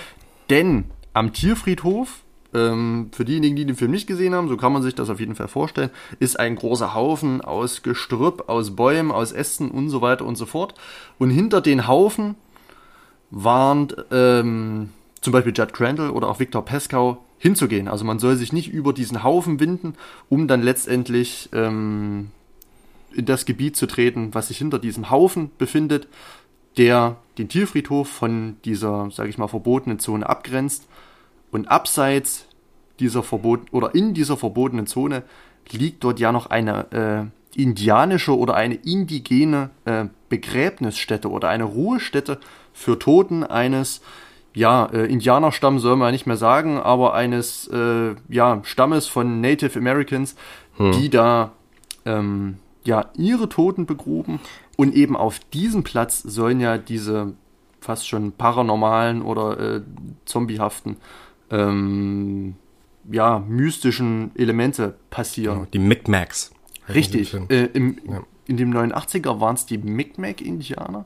Ich weiß aber gar nicht, ob es im 2019er immer noch die Micmac-Indianer waren. Ich bin mir gar nicht sicher, ob der ob der Name äh, der Gruppierung da oder dieser Indigenen da überhaupt erwähnt wurde, ehrlich gesagt. Das habe ich nicht mehr im Kopf. Ich weiß auf jeden Fall im Original und auch im Buch sind es die Micmacs. Okay. Ja. Ähm, genau. Und auf diesem Friedhof spielt sich dann ja, sage ich mal, so dieses Böse ab, äh, wenn man eben sich dorthin begibt, um dort einen Liebenden oder einen Geliebten zu begraben. Ja. Und dieser erweckt, äh, wird daraufhin wieder zum Leben erweckt. Also das ist ja auch so dieses typische ähm, King-Motiv, was man ja auch schon aus äh, The Shining kennt, dieses ähm, Overlook Hotel hm. ist ja, beruht ja auch, äh, sage ich mal, ähm, in seinen Grundfesten auf einem alten indianischen äh, oder indigenen Friedhof. Hm. Und so auch hier gibt es wieder einen indigenen Friedhof, der, sage ich mal, wieder so eine gewisse Mystik in das Ganze bringt. Und ja, dem Ganzen auch so einen politischen, ähm, zu einem politischen Diskurs verhilft, über den man sich auf jeden Fall ähm, streiten oder über den man diskutieren könnte. Hm. Ähm, Gerade wenn man, sage ich mal so, ähm, die Kolonialisierung Nordamerikas dabei berücksichtigt, inwiefern ja, sage ich mal, äh, die Europäer sich Nordamerika zu eigen gemacht haben, ohne vielleicht zu wissen, was, mhm. sage ich mal, so die echten äh, Kulturschöpfer Amerikas dort veranstaltet haben. Und das Ganze soll sich dann natürlich von unten, vom Boden herauf mhm. rächen und ähm, soll quasi wiederkehren. Und da ist man jetzt schon bei Motiven von Romero und so weiter. Absolut, ja. Ähm, und tritt da wieder, sage ich mal, in große Fußstapfen. Insofern kann man wieder sagen, macht äh, Mary Lambert hier auch nicht so viel neu oder Stephen King auch das nicht stimmt. so viel neu. Ja. Das ist auf jeden Fall, also das ist auf jeden Fall ein wichtiger Punkt auf jeden Fall, ne? Also dass wir im Prinzip äh, unter dieser heilen Welt sozusagen, oder sagen wir mal so, diese heile Welt ist aufgebaut auf viel Blut, auf viel genau, Gewalt, richtig, ne? Dieses, ja. äh, dieser amerikanische Gründungsmythos mhm. sozusagen, äh, der hier dekonstruiert wird. Ähm, auch äh, ganz äh, ein Thema, was auch zentral ist dafür, ist, äh, dass natürlich der Sohn mittels Nekromantie eben wiederbelebt werden soll. Also das ist ja ein nekromantischer Vorgang. Genau. Ja. Und das ist ja in praktisch allen Kulturen verpönt irgendwie. Ne? Das ist ja mhm. was Dunkles. Also im Prinzip äh, eignet sich hier auch ein liberales, ein äh, heiles, ein heile Weltbürgertum, wenn man es so mhm. möchte, im Prinzip dunkle Mächte an oder nutzt diese zumindest, um diese Welt wiederherzustellen, um so zu sagen. Ne? Und das sind so Motive, also dieser Hang zum Bösen oder zum äh, ja zu, zu den zum Unreinen eigentlich, mhm. der selbst im, in diesem Bürgertum drin steckt. Das ist ein ganz zentrales Thema. Mich hat das sehr in, erinnert an David Lynch, also tatsächlich an sowas wie Twin Peaks, was mhm. man in dem Fall, also Twin Peaks äh, hat diesen Film nicht beeinflusst, weil Twin Peaks danach kam. Aber was äh, ja schon eine Vorbereitung für Twin Peaks wäre, ist ja zum Beispiel Blue Velvet von David Lynch, der mhm. drei Jahre vor diesem Film hier rauskam. Und da hat man auch so ein ähnliches Thema. Da hat man am Anfang diese total heile Welt, diese, mhm. diese grünen Wiesen. Da kommt sogar noch total überspitzt ein Feuerwehrauto vorbeigefahren mit einem Feuerwehrmann, der dann noch so äh, hinten dran steht und dann noch den äh, in die Kamera reinwinkt und so, ne? Und dann geht die Kamera aber unter diese grünen Wiesen und man sieht hm, schwarze ja. Käfer ja, okay, und so. Ne? Okay. Ne? Also die Dunkelheit ist unter dieser ja. heilen künstlichen Welt sozusagen. Und das ist auch hier ein Thema. Auch was mich auch total an Lynch generell erinnert hat, ist so diese, dieses Verschieben des Heimlichen hin zum Unheimlichen. Also da können wir selbst über so Elemente wie die äh, Schwester reden, die eigentlich total entstellt ist, ja, mhm. äh, da, aber die trotzdem noch diese, diese Augen hat, mhm. die sie so als Menschen irgendwie noch identifizieren. Mhm. Ne? Und das sind so, das sind so Elemente, die immer wieder in diese Welt hineinbrechen, diese Störelemente. Und man muss ja auch sagen, generell Pasco ist ja in diesem Film Störelement, ne? Mhm. Also, wenn er zum Beispiel im Flugzeug dann auf einmal sitzt, ne? Das ist eine total alltägliche Situation, die jeder Mensch eigentlich kennt, die, ja. der schon mal im Flieger saß. Ja. Aber dann sitzt da auf einmal diese Leiche rum. ne? so. Genau. Und verschwindet auch wieder. Ja. Also, äh, taucht auf und verschwindet als, ja, sage ich mal, Taggeist ähm, und verfolgt als guter Geist, als Warnung, als, als, als ja dunkles Ohm ähm, die Familie. Genau. Also das, äh, der Weg hin zum guten Leben führt äh, über eine Konfrontation mit den dunklen Richtig, ja. Sachen innerlich. Ja. Genau. Das ist im Prinzip das, was hier äh, aufgezeigt wird. Genau, dass Victor Pasco eben eine Sympathiefigur ist eigentlich. Mhm. Und auch dieses, äh, dieses Störelement, das wird so schön, äh, finde ich, symbolisiert durch einen Shot, äh, zu Beginn, wenn er zum ersten Mal, glaube ich, wirklich mit dem Geist von Victor Pasco, ähm, also Louis, äh, mhm. das, als Louis mit dem Geist von Victor Pasco konfrontiert wird, das ist im Schlafzimmer in mhm. dieser Tür und da ist äh, Victor Pasco reingeschnitten. Das sieht man. Also das Richtig. ist das ist ein Foto, wo er dann äh, eingeblendet wird und abgeblendet wird. Ne? Genau. Also so sieht's aus. Ja, das sieht man. Ja. Das ist eine ganz andere Belichtung. Das sind Kontraste, die da mhm. drumherum sind um ihn. Das ist ganz klar eingeschnitten. Und dann aber die Proportion stimmt nicht so richtig. Er ist, glaube ich, viel kleiner ja. oder irgendwo. Also ja. sieht ähm, sehr äh, amateurhaft aus. Auf jeden Fall. Ja. Aber ich finde es passend thematisch hm? irgendwie. Ja. Ähm, Wobei, wenn wir sagen, dass jetzt etwas von unten, ähm, von unten, ja, äh, nach oben äh, strömt, also das Böse, das, was man nicht sieht, was unter dem Boden ist, was in der Erde ist, ähm, worauf man jetzt einfach eine heile Welt errichtet hat, dann sind wir eigentlich schon bei den Grundfesten des Horrorfilms. Ähm, das dadurch, stimmt eigentlich, ja.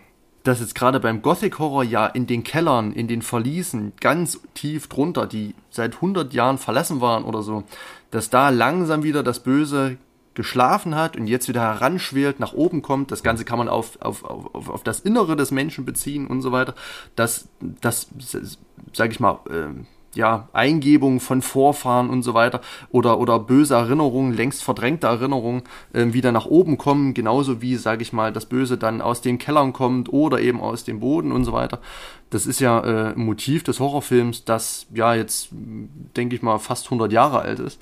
Mhm. Ähm, und das ist ja in irgendeiner Form zutiefst eine Spielart des Horrorfilms und was hier wiederum verbunden wird mit dem Grundstein des Zombie-Horrorfilms, denn dieses ganze ähm, ja, Zombie-Thema oder Zombie ist ja, sage ich mal, ein, ein, westlicher Begriff, ein mhm. westlicher Sammelbegriff, ein, ein, ein Popkulturbegriff ja. ähm, für schamanische Riten und Vorgänge eben von indigenen Bevölkerungsgruppen, dem äh, gerade irgendwie Haiti oder so hatte ich gelesen, ähm, die dem Voodoo sehr nahe sind. Ja.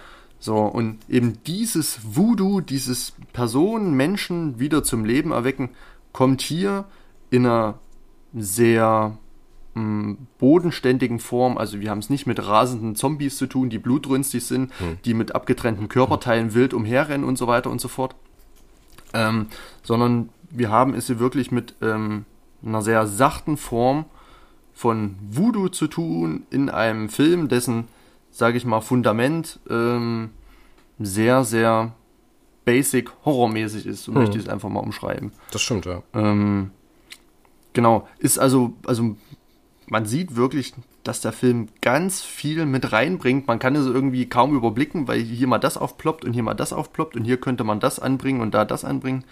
Ähm, ja, genau. Letztlich die Geschichte eigentlich relativ simpel, relativ einfach, wird aber dann ausgefüllt und, sage ich mal, erst so richtig korpulent eben durch diese ganzen Anleihen und durch diese ganzen äh, Motive des ähm, ja, Horrorfilms und eben der ja, indigenen Bevölkerungsgruppen Amerikas, die ja natürlich auch ihre eigene, eigene Mythen und Sagenwelt mitbringen, die hm. Stephen King in seine Adaption ähm, wiederum ganz gerne mit reinbringt. Ja, das ist auch ähm, äh, also auf jeden Fall, ja. Und das ist ästhetisch eben, äh, ist das auch irgendwie ziemlich stimmig. Also mhm. diese Welt ist hell, ist langweilig auch irgendwie. Also gerade wenn wir auch auf die Innenausstattung der Gebäude zum Beispiel mhm. gucken, diese, ähm, ja, also das, das sind äh, eine relativ spärliche Anzahl von Gegenständen. Ne? Es gibt mhm. nicht viele Schauwerte im Großen und Ganzen, sondern die Schauwerte entstehen eigentlich durch äh, die Horrorelemente, die dann eingepflegt werden im Endeffekt. Ne? Es gibt so ein paar ganz nette Einfälle,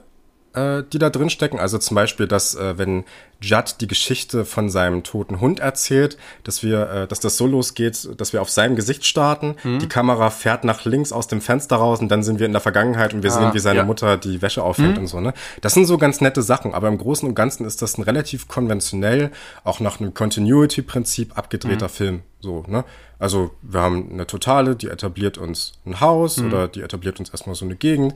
Dann gehen wir immer näher. Wir haben, wie sich Vater und Tochter unterhalten. Dann haben ja. wir so eine, so eine halbtotal, äh, nee, eine halbnahe, genau.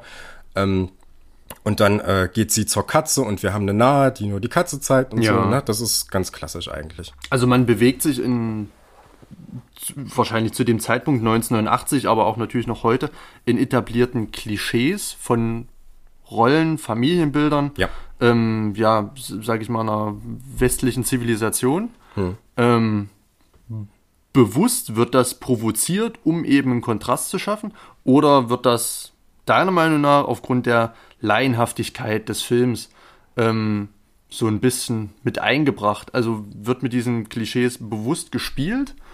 Oder denkst du, äh, ist man sich zu dem Zeitpunkt gar nicht so bewusst gewesen, dass man hier einen ganz, ganz ähm, oberflächlichen äh, Film dreht in seiner ersten Instanz. Ich glaube, dass äh, das schon erstmal so abgedreht wurde, um Massenpublikum zu erreichen und mhm. erstmal relativ wenige Irritationsmomente herzustellen. Das Interessante ist aber, dass diese Irritationsmomente ja dann trotzdem irgendwie reinkommen. Ja. ja? Also äh, eben durch die Elemente, die wir, die wir angesprochen mhm. haben schon. Ne? Ähm, dass es eben dann nicht einfach nur beim Drama bleibt, mhm. kann man sagen. Ne? Und bei diesem ganz normalen Continuity, sondern dass es diese Störelemente äh, eigentlich gibt, ne? Mhm. Die auch so ein bisschen erinnern an zum Beispiel, du hast ja Horrorfilm äh, genannt, die auch so, äh, wo man mit Sicherheit sagen kann, okay, ähm, die ähm, Mary Lambert hat da mit Sicherheit auch sich was bei John Carpenter oder so abgeguckt, ne? Mhm. Also bei Halloween, ne? Da hast du ja genau die, auch diese hellen Momente ja. draußen, diese schönen Wiesen und mhm. dann steht auf einmal genau. da hinten ja. Michael Myers da, ne? Das mhm. ist ein Störelement in dem Bild mhm. im Endeffekt, ne? Das stimmt, ja. ja. Äh, was mir gerade noch einfiel, was vielleicht noch ganz interessant wäre anzusprechen, bevor wir ähm, zum 2019er Film kommen, mhm.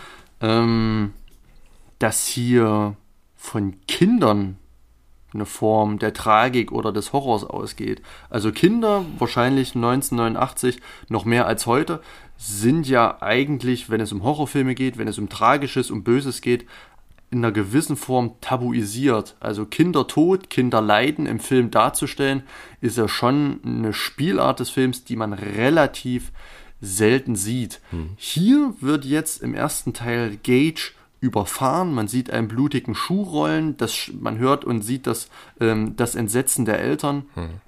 Ähm, und ein Kind stirbt, kommt dann eben durch äh, ja, die Beschwörung als ähm, Voodoo-Zombie, kommt als, als ja, augenscheinlicher Mensch wieder, entpuppt sich, ich nenne es einfach mal so als Zombie, muss dann eben nicht, nicht in einem gewissen Ritus, aber dann doch irgendwie wieder umgebracht werden, ähm, um den ganzen Schrecken dann wieder zu beseitigen. Klappt alles nicht und so weiter.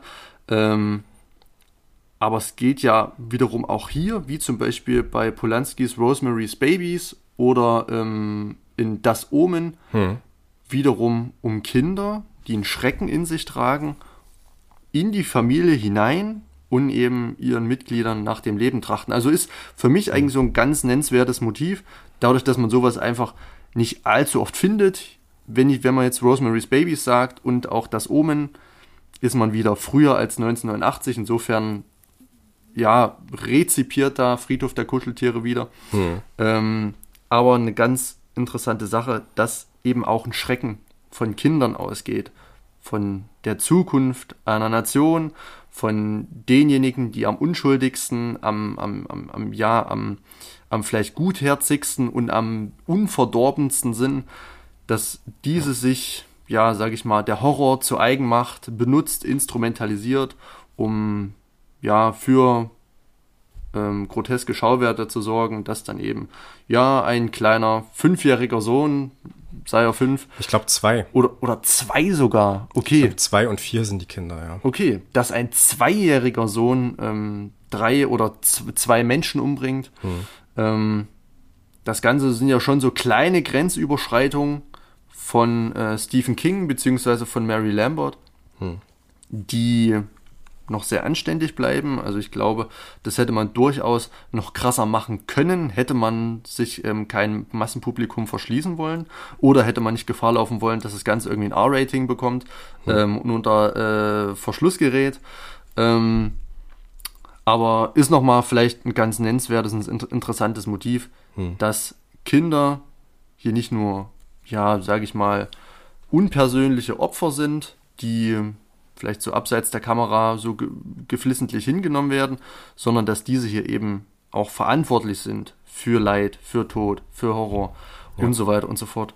Ähm, auch wieder irgendwie eine Anleihe des Horrors, dass eben ähm, auch Kinder, das sage ich mal so, da, das Zentrum der Liebe, die Kinder einer mhm. Familie und so weiter und so fort, ähm, verantwortlich sind für Schrecken. Ja. So. Ich das stimmt absolut, ja. Ich finde, man hätte es ein bisschen besser inszenieren können, tatsächlich. Also äh, das mit der Achilles-Szene ist noch okay irgendwie, ja. aber gerade der Kampf zwischen Vater und Sohn mit diesem äh, Schnittgewitter da hin ja. und her und wo und du fragst dich, wo nimmt der Sohn die Kräfte her? Ja. ein zweijähriges. Kind. Das wirkt alles so ein bisschen befremdlich irgendwie, mhm. finde ich. Das sind, ich würde sagen, ist so mit die äh, ja, die am schwächsten inszenierte Szene des Films. So. Ja, mhm. kann man vielleicht sagen. Hat ein bisschen was von Chucky? Ja, dachte ich auch. Ja, absolut. Als, als er da so vom Dachboden runterspringt auf den Vater mit, mit dem Skalpell. Ja, auch wo das Gesicht, auch mit einem anderen Gesicht, ne? Also das Gesicht wurde verändert sozusagen. Ein bisschen, äh, ja. ja. ja. stimmt. So was Teuflisches irgendwie. Mhm. Genau, äh, da sind wir doch äh, einem ganz guten Ende fürs erste für äh, den genau. 1989er jo. Film angekommen. Wie macht es jetzt der 2019er Film? Ähm, erstmal kann man sagen, äh, der Film ist gedreht worden von Kevin Kirch und Dennis Whitmire. Ähm, wir haben keinen Film von denen bisher gesehen. Nein. Kann man sagen. Wir kannten die auch nicht. Mhm. Ähm, können jetzt auch nicht so viel zu den beiden sagen. Ähm, sind jetzt ja nicht die allergrößten Namen im Business, sage ich mal, oder im Horror-Business. Ähm, es gibt so ein paar Verschiebungen erstmal, die man vielleicht ganz grundsätzlich nennen kann. Also erstmal spielt dieser Film nicht in den 80er Jahren, sondern eigentlich in unserer modernen Welt. Also mhm. wir haben auch Elemente drin wie Smartphones, wie Internetrecherche, ja, äh, Web Research sozusagen. Ähm, wir haben einen deutlich diverseren Cast. Also wir haben äh, mehr äh, People of Color sozusagen drin. Wir haben auch mal eine Frau mit ähm, etwas mehr Gewicht sozusagen mhm. dann zu sehen und so. Ne? Also das ist ein Film, der sich sozusagen moderneren Sehgewohnheiten dahingehend äh, anfasst, äh, an, ja, anbietet. Ähm, genau, und es gibt so ein paar Elemente, die sich so ein bisschen verändert haben. Ne? Also zum Beispiel, das kann man jetzt so vorweg äh, nehmen, äh, bevor wir vielleicht drüber reden, warum mhm. das so ist. Äh, es ist eben nicht der kleine Sohn, der stirbt, sondern es ist Ellie, die Richtig, stirbt, ja. äh, vom Truck überfahren wird. Ähm, wir haben zu Beginn auch so eine Szene, äh, wo die, äh, wo dieses Motiv des Tierfriedhofs auch etabliert wird als etwas, was wirklich von Kindern auch erbaut wird. Wir mhm. sehen nämlich, wie Kinder ihre toten Haustiere eben zum Friedhof tragen, sozusagen. Ähm, diese Zombie-ähnlichen Wesen haben viel mehr Persönlichkeit erstmal. Mhm. Also im Sinne von auch sie scheinen wirklich auch zu wissen, mhm. nochmal eher, was sie da tun. Sie beleben sich auch gegenseitig wieder und begraben sozusagen tote Menschen dort äh, auf diesem Friedhof. Ähm, und wir haben eine deutlich größere, finde ich, Psychologisierung also mhm. der Figuren. Also der Vater, der dann auch irgendwie kurz davor ist, auszurasten und so. Ne? Das sind so kleine Details, die sich geändert haben. Ähm, genau das ist vielleicht erstmal ganz grundsätzlich. Ich würde ganz gern zu Beginn auch wieder über die Einführung reden dieses ja, Films. Ja. Ähm, die unterscheidet sich nämlich ähm, auf eine ja, ganz grundlegende Art und Weise. Wir haben, und das äh, sieht man im modernen Film immer häufiger, habe ich das Gefühl. Wir haben so eine Vogelperspektive, die den Wald zeigt erstmal. Das hat man schon bei Mandy. Richtig, ne? ja. Und ich habe es auch schon in anderen bei Filmen. Bei so vielen Filmen. Ja. Also es machen inzwischen so viele. Äh, ich kenne das in irgendeiner Form relativ früh von Funny Games. Ja. Äh, dass man eben so diese Familienkutsche da so langfahren sieht äh, auf so einer Landstraße. Ähm, aber inzwischen, also es gibt wenig Horrorfilme, die im Wald spielen, die davon keinen Gebrauch machen. Das sieht natürlich auch immer imposant aus, wenn man so diese Baumwipfel äh, von so einer Vogelperspektive aus sieht. Hm. Ähm, wirkt alles immer sehr geheimnisvoll. Man sieht, man kann nicht weit nach vorne blicken, man weiß nicht, wo es hingeht. Auf einmal sieht man ein brennendes Haus. Wenig später ja. ähm, sieht man wieder ein anderes Haus, das hell erleuchtet ist. Man sieht Straßen, man sieht äh, Wald, Wald, Wald. Hm. Ähm, und das Ganze, ja, ist ein schöner Effekt, der aber inzwischen jetzt auch im Jahr 2022 etwas überstrapaziert ist. Genau, ja. Du hast schon angesprochen, ein brennendes Haus sehen wir auf einmal, dann sehen wir ein äh, anderes Familienhaus. Äh, wir können spoilern, das ist das Haus der Familie, in was sie mhm. einziehen wird dann sozusagen oder zu dem Zeitpunkt eingezogen ist. Denn wir sehen in der Folge, äh, dass dieses Haus ist ganz schön verwüstet und die Gegend drumherum. Wir sehen eine Blutspur und wir haben im Prinzip etabliert, okay, das ist wahrscheinlich das, worauf es hinausläuft. Ne? Das heißt, wir bekommen direkt mit, okay, das geht überhaupt nicht gut aus. Wir haben eine unheimliche Musik auch nebenbei, die so ein bisschen reindröhnt und so. Ähm, die einzige Frage, die sich hier jetzt stellt, ja, wie kommen wir denn dahin? Aber dass das böse und blutig endet, wissen wir schon. Ne? Mich hat das so ein bisschen erinnert an äh, zum Beispiel so eine Einführung, die man ähm, bei Fede Alvarez hier in Don't Brief zum Beispiel hat. Ne? Da sieht man auch zu Beginn, wie die... Ähm, wie die Frau sozusagen über die Straße läuft, mhm. Blut verschmiert mhm. schon mhm. und dann gibt es eine Ablende und dann sind wir im Prinzip ja. zu Beginn der Geschichte und wir wissen, irgendwann kommen wir an diesen Punkt dann. Ne? Mhm. Das ist so, also man hat schon etabliert, es wird halt was Schlimmes ja. passieren. Ja. Ich überlege gerade, ob das bei Martyr genauso war.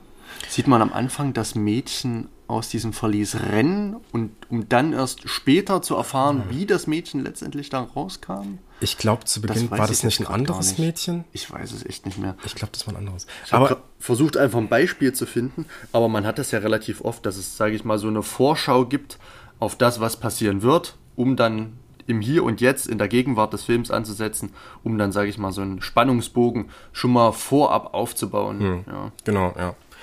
Genau, und dann in der Folge äh, geht das eigentlich erstmal so weiter, wie, äh, wie das auch im ersten Film so weiterging, ne? Ja. Wir haben auch so einen cringy Moment irgendwie direkt im Auto mit dem ah, jetzt habe ich dich aber reingelegt. so, ne, was so total ja. überspitzt auch schon ist. Und da schließt der Film irgendwie daran an. Wobei es hier gar nicht mal so, so absichtlich wirkt, finde ich. Also ich kann mhm. das, ich kann das bei dem Original noch eher akzeptieren, muss ich ja. sagen. Irgendwie.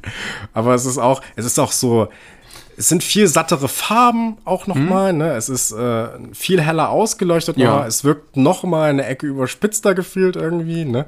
Ähm, man hat auch diese diese heile Welt erstmal. Ja. Mhm.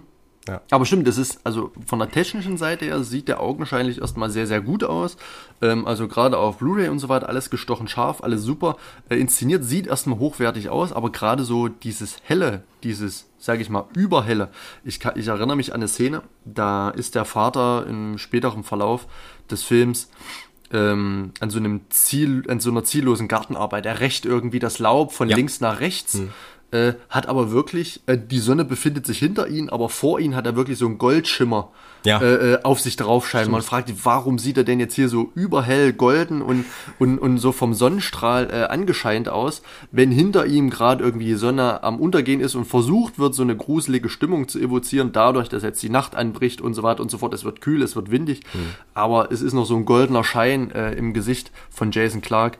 Ähm, da sind manchmal so ein paar Sachen, die würden dem manchen Seher oder mancher Seherin vielleicht nicht auffallen, aber irgendwie, wenn man so ein bisschen drauf achtet, gibt es so manchmal so Sachen, die stören einen. Das Ganze wirkt manchmal etwas B-Movie-haft.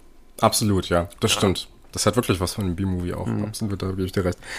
Ähm, und man muss dazu sagen, also für mich wirkt diese Einführung und auch dann eigentlich, wie, das, wie sich der Film in der Folge entwickelt, für mich ist im Gegensatz zum Original hier sofort klar, dass das ein Horrorfilm ist. Also mhm. du hast zu Beginn schon viel, viel mehr Elemente, die man irgendwie im modernen Horrorfilm sieht. Du hast viel mehr Elemente, ähm, also dieser Traum ist so ein bisschen auch darauf hin inszeniert, den der Vater hat. Ne? Also du hast viel mehr diese Räume innerhalb des Bildkaders, wo du dir denkst, okay, hier könnte jetzt irgendwie ein Jumpscare passieren. Ja. Dass er zum Beispiel zum Fenster geht, sich selbst sieht und du wartest eigentlich nur darauf, dass da irgendwas hochschreckt mhm. oder sowas. Oder zumindest die Katze irgendwie ins Bild springt ja, oder so. Ist ne? ein guter Punkt, ja. Ja, das hat man relativ häufig in dem Film. Du hast auch schon relativ äh, einen relativ ja, inflationären äh, einen inflationären Nutzen von unheimlicher Musik und so. Mhm. Generell muss man zur Ästhetik vielleicht sagen, der Film wird dann in der Folge viel, viel trostloser und dunkler. Du hast auch mal schlechtes Wetter, mhm. viel mehr Nachtszenen auch irgendwie. Ja. Ne? Und äh, es, es ist alles direkt so auf so einen Horrorfilm, so einen modernen Horrorfilm hin inszeniert, ne? wie man das ja. halt so macht. Äh, also, genau, sind wirklich Horror-Klischees. Also, wie gesagt, hier treten jetzt nur noch Jumpscares auf auf was man ähm, im Film von Mary Lambert fast gänzlich verzichtete. Hm. Ähm, war auch, glaube ich, nicht so die Zeit für Jumpscares. Es kam dann erst so mit diesen Teenie-Slashern, die dann wieder aufgekocht wurden und so weiter, ja. dass dann so diese klassischen Jumpscares ähm, auftraten. Aber hier wiederum, wie gesagt, äh, die klassischen Jumpscares und auch gegen Ende hin, also sage ich mal im letzten Drittel, wird es dann auch ja sehr, sehr ähm, ja, generisch, sage ich mal, also mhm. fast generisch dass das Ganze dann in nochmal irgendeinen Twist bekommt und letztendlich in einer ganz normalen Horrororgie gipfelt, die man schon hundertmal gesehen hat. Ähm, aber den Anfang finde ich eigentlich noch am stärksten und hat mich auch so ein bisschen an äh, Hereditary von Ari Aster erinnert. Ich auch, mich auch. Ja. Ähm, dadurch, dass man viele ruhige Einstellungen hat, langsame Zooms, es immer das eben mit dunkel äh, äh, also, also, also, mit einer gewissen Helligkeit äh, gespielt wird. Auf einmal ist es taghell, dann ist es wieder plötzlich ähm, dunkle Nacht und alles ist hell erleuchtet durch ähm, irgendwelche Kerzen oder äh, Lichter. Hm. Ähm, und das Ganze geht so von außen nach innen. Also man bewegt sich immer so, sage ich mal, aus einer Totalen, von einem Haus in das Innere und so weiter und so fort. Ähm, und es wird versucht, so langsam einen Grusel ins Rollen zu bringen, äh, der dann aber auch bei mir nicht so richtig ähm, zünden wollte. Ja. Ich glaube, das kann man schon mal vorausschicken. Größter Pluspunkt des Films, der Hauptdarsteller, der nicht mehr ähm, aus äh, Dale Midkiff besteht, sondern eben aus Jason Clark, mhm. der das Ganze dann doch nochmal dem bisschen Tiefgang und äh, gibt und das Ganze nochmal mit seiner ja, äh, Persönlichkeit untermauert und äh, vielleicht etwas in Teilen glaubwürdiger darstellt. Hm. Ähm, genau, das meiner Meinung nach einer der größten Pluspunkte des Films. Äh, Jason Clark, den man ja, wie wir schon im Vorgespräch mal kurz angerissen haben, aus einigen Filmen dann doch schon kennt. Ja, wir haben im Vorgespräch, äh, fanden das so ein bisschen witzig, weil wir tatsächlich nicht so viele Filme von, mit ihm kannten. Wir wussten nur, wir kennen das Gesicht, weil das mhm. ein Schauspieler ist, der dann doch eher in sehr vielen Nebenrollen dann irgendwie auch durchaus in größeren Produktionen ja. dann mal wie Wolf of Wall Street von Scorsese oder so dann mhm. auftritt, ne? Äh, genau, also ist so ein Gesicht, das kennt man irgendwie. Ja, und auch mal sehr sympathisch konnotiert. Ja, durchaus. Also gerade eben äh, Planet der Affen. Mhm. Mhm. Äh, sehr sympathisch, da ist er ja, glaube ich, sogar fast einer der Hauptdarsteller. Also ich glaube auch. Auf jeden Fall im ähm, engeren Kader. Und ähm, bei Everest ist er, glaube ich, auch einer der größten Sympathieträger und die, der Himalaya-Crack des Films. Mhm. Ähm, deswegen ist einem Jason Clark, denke ich mal, also ist vielen schon ein Begriff, Wobei das nicht äh, heißen muss, dass man auch ähm, gleichzeitig die Filme kennt, wie wir auch schon rausgefunden haben, dass mhm. man manche Gesichter einfach keinen Film zuordnen kann, obwohl man sich felsenfest ähm, sicher ist, dass man ja irgendeinen Film mit diesem Schauspieler schon mal gesehen hat. Geht mhm. mir bei etlichen so. Wobei ich auch äh, allerdings äh, dem so ein bisschen entgegenreden würde, dass er also klar, du hast vollkommen recht, dass er als Sympathieträger in vielen Filmen mhm. dann irgendwie auftritt. Ich finde aber lustigerweise, dass das hier überhaupt nicht so ist.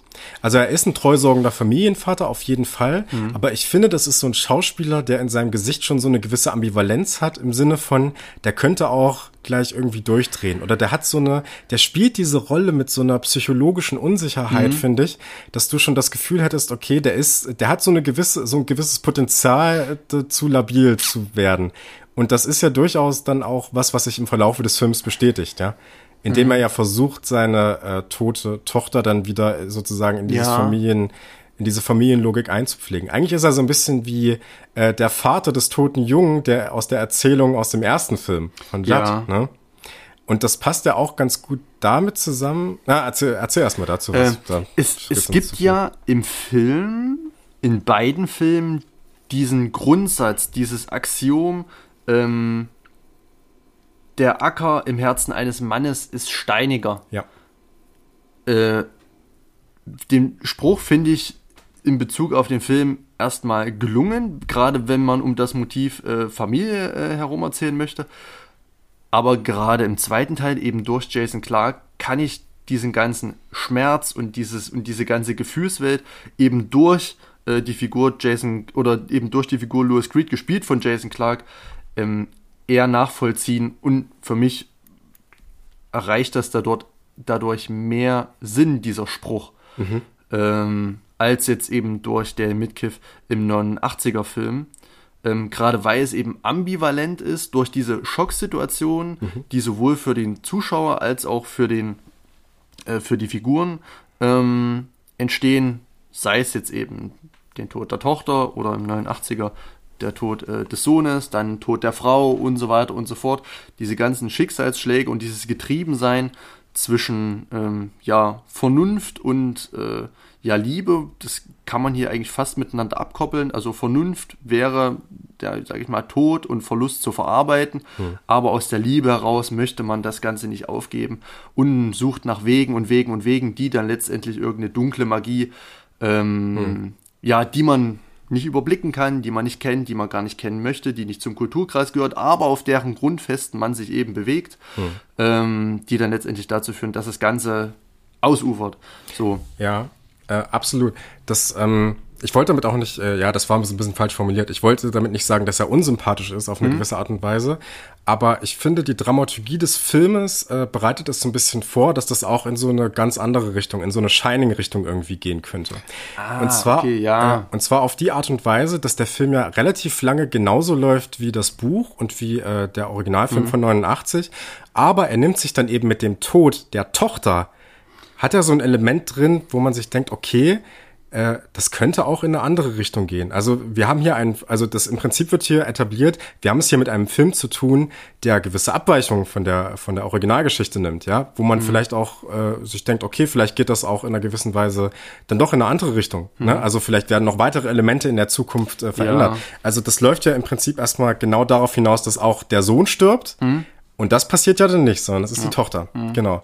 Und das ist ja dann wiederum ganz interessant, äh, wenn wir das auch darunter betrachten, dass die Tochter ja noch mal zwei Jahre älter ist als mhm. der Sohn ähm, und dann schon weiter, sag ich mal so, in ihrer Persönlichkeitsentwicklung ist, mhm. was sich ja dann wiederum auch widerspiegelt in ihrer Interaktion als Tote, mhm. ja, äh, dass sie dann eben viel mehr ja auch äh, durchaus dann viel besser mit den Erwachsenen spielen kann in der gewissen ja, Weise, ne? Ja. Dass sie zum Beispiel gegen Ende dann noch mal so die äh, die unschuldige Tochter genau. auspackt kurz bevor ja. sie äh, sterben oder wieder sterben könnte. Das ja. tut sie ja dann im Endeffekt nicht, ne? Ja. Ähm, aber äh, ja viel boshafter irgendwie auch mhm. noch mal, ne? Mhm. Ja.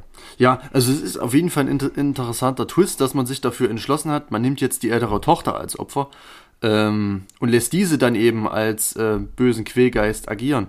Mhm. Ähm, verstehe ich in einer gewissen Art und Weise, dadurch, dass vielleicht heute oder heutzutage ähm, das weibliche Geschlecht in einem Horrorfilm mehr Interesse weckt oder mehr Raum bietet für Spekulationen, dadurch, dass, sage ich mal, eine gewisse Form des Feminismus ja sowieso immer im aktuellen Diskurs ist, dass man mhm. ähm, da vielleicht so ein paar Anleihen versucht einzufangen.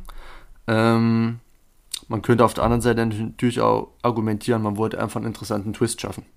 Absolut. Man wollte ja. einfach mal irritieren, okay, wir kennen alle das 89er Original und nun verblüffen wir euch alle hm. und wir schicken ähm, jetzt die Tochter in den Tod durch den Laster. Ja. Ähm, hm.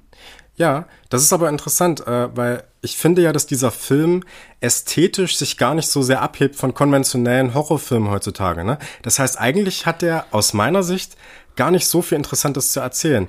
Meiner Meinung mhm. nach wurden diese, äh, diese Abkehrungen von der ursprünglichen Handlung eher gemacht, dass man sagt, okay, wir haben hier doch noch irgendwas Interessantes, ja, wir machen hier doch noch irgendwas anders mhm. und dadurch äh, hat man, glaube ich, versucht, so eine gewisse Spannung dann hervorzurufen irgendwie am, mhm. beim Publikum. Kann man sich jetzt drüber streiten, wie das, ob das funktioniert. Ich finde, es funktioniert gar nicht mal so gut. Im ersten irgendwie. Moment vielleicht, aber es hat, ja. sage ich mal, keinen äh, nennenswerten Effekt auf den weiteren Verlauf des Films, der dann, sage ich mal, noch eine Dreiviertelstunde oder so ja, genau. ähm, geht. Ja es gibt so, ja, es, wie gesagt, es gibt so einzelne Elemente, die er halt abändert, dass er vielleicht ja. auch die Figur der äh, Haushälterin ausspart, zum ja. Beispiel, ne, dass der Kater nicht von der äh, durch die Spritze getötet wird, mhm. dann nochmal und so, ne, das äh, ja. findet alles nicht statt. Dass äh, auch zum Beispiel der äh, das äh, Durchschneiden der Achillessehne von Judd eben nicht an dem Bett stattfindet, wo wir die ganze Zeit denken, dass es dort stattfinden wird, zumindest wenn wir den Originalfilm gesehen haben, genau. sondern es passiert auf der Treppe dann ja. oder so. Ne? Das sind so kleine Abweichungen mhm. einfach, ne? Und dadurch wird so wird Spannung hervorgerufen. Mhm. Weiß nicht, wie das funktioniert. Genau, also ja, Spannung auf, auf, auf einer sehr, sehr oberflächlichen Ebene. Hm. Also ich glaube, äh, Alfred Hitchcock hätte das Ganze nicht so gut gefunden. Wahrscheinlich ähm, nicht. Wenn da statt einer Bombe, die irgendwann explodiert, immer so viele kleine Bomben gleich explodieren. Ja. Ähm, Na, Hitchcock hätte uns wahrscheinlich das, äh, das Mädchen vor der Treppe gezeigt. Richtig, und, und vielleicht. Das wäre dann vielleicht gar nicht passiert. Die Bombe darf nicht explodieren, sozusagen. Ja. Ähm, aber richtig vielleicht ist der Film dann doch attraktiver für eine etwas jüngere Generation, die das 89er Original eben nicht kennen. Ja. Ja, es ist einfach ein neuer Aufguss, sieht alles nochmal ein bisschen aktueller aus, bleibt auch wirklich sehr, sehr sacht im Horror, äh, ist auch FSK 16, aber ist jetzt wirklich nichts, was einen über äh, die Maßen, sag ich mal, magentechnisch fordern könnte. Ja. Also ist jetzt alles sehr, sehr gediegen. Ja. Orientiert sich sehr an modernen Horrorfilmen, an ganz ja. verschiedenen. Also so an so Sachen wie Eden Lake oder sowas. Also ja. jetzt rein ästhetisch irgendwie, mhm. ne? Oder dass man äh, auch so ein bisschen, es hat auch so was Backwood-Horror-mäßiges, wie diese Kinder da durch, das, äh, durch den Wald gehen, ne?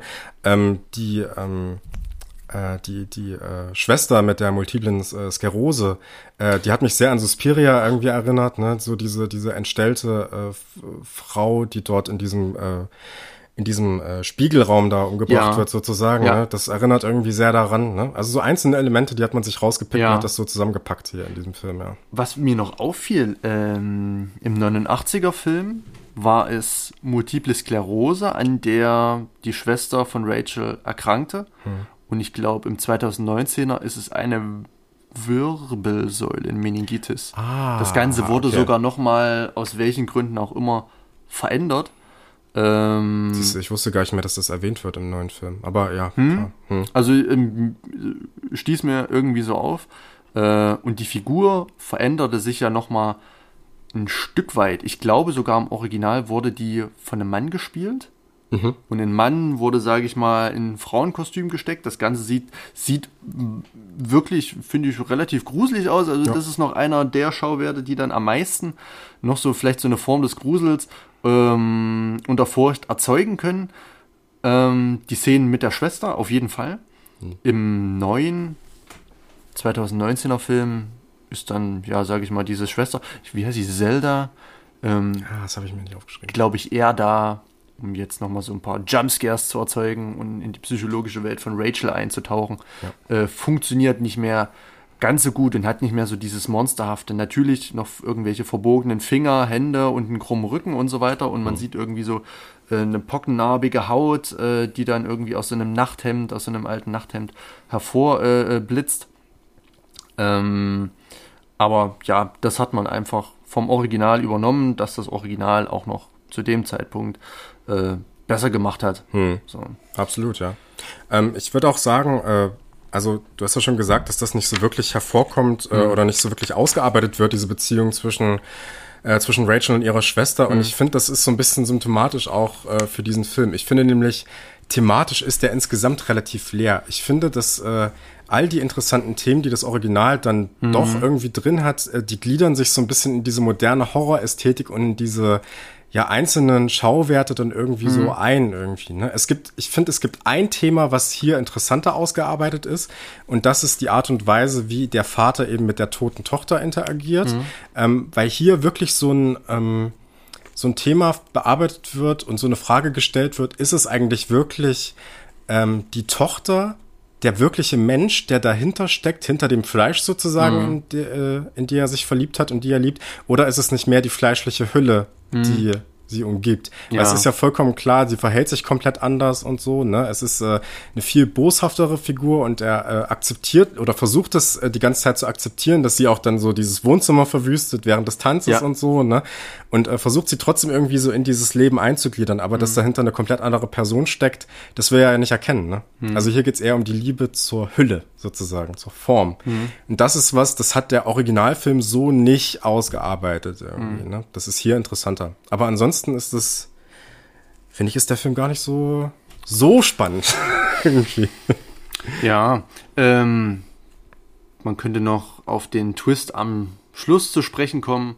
Ähm, Stimmt. Denn der letzte Überlebende des Films ist, oh Wunder, äh, Gage. Mhm. Also man hat sage ich mal, die Todesliste des Originals komplett umgedreht und auf einmal ist Gage derjenige, der als letztes übrig bleibt. Und nach der Ablende ähm, hin zum äh, ja, äh, Abspann weiß man nicht mehr, ob Gage dann jetzt wirklich das letzte Opfer war und ob sich seine gesamte Familie, die sich auf einmal um das Auto äh, versammelte, äh, inklusive Carter Church, ähm, Gage befand sich zum Zeitpunkt noch aus irgendeinem Grund im Auto. Äh, hab jetzt nicht mehr so gewahr, warum Gage dann im Auto äh, ist. Der, Vielleicht hatten da Rachel reingesteckt oder so. Gen genau, der wurde, der wurde ausges äh, der wurde eingeschlossen sozusagen, um, im Sich um in Sicherheit zu ja, sein. Okay. Genau. Ja, genau. Richtig. Und die Endszene zeigt quasi aus der Subjektive äh, Gages, wie sich seine Familie als Zombies um ihn rum versammeln. Und ja. dann hört man noch äh, so ein paar Geräusche und dann startet wieder Pet Cemetery. Diesmal nicht von Ramones, sondern von Starcrawler. Ja, Die genau. haben das Ganze auch geremaked. Ja. Ähm, auch noch mal ein bisschen fresher, ein bisschen punkiger. Ähm, hm.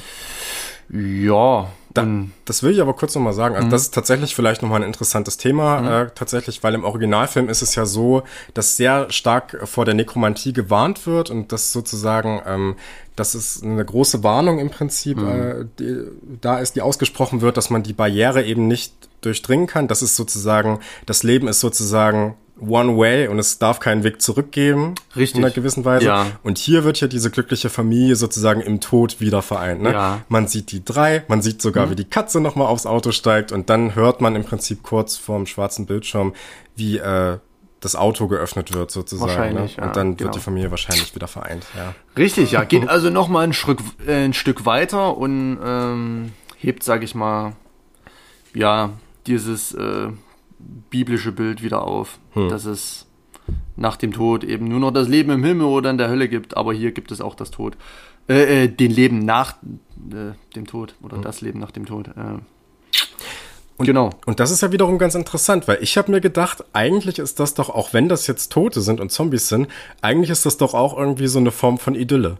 Also eigentlich hat man sich doch dann auch als zu, also zumindest mhm. ging es mir so, eigentlich verliebt man sich dann doch auch hier als Zuschauer in einer gewissen Weise eher in diese äußeren Formen und nicht so sehr in die Menschen, die dahinter stecken, oder?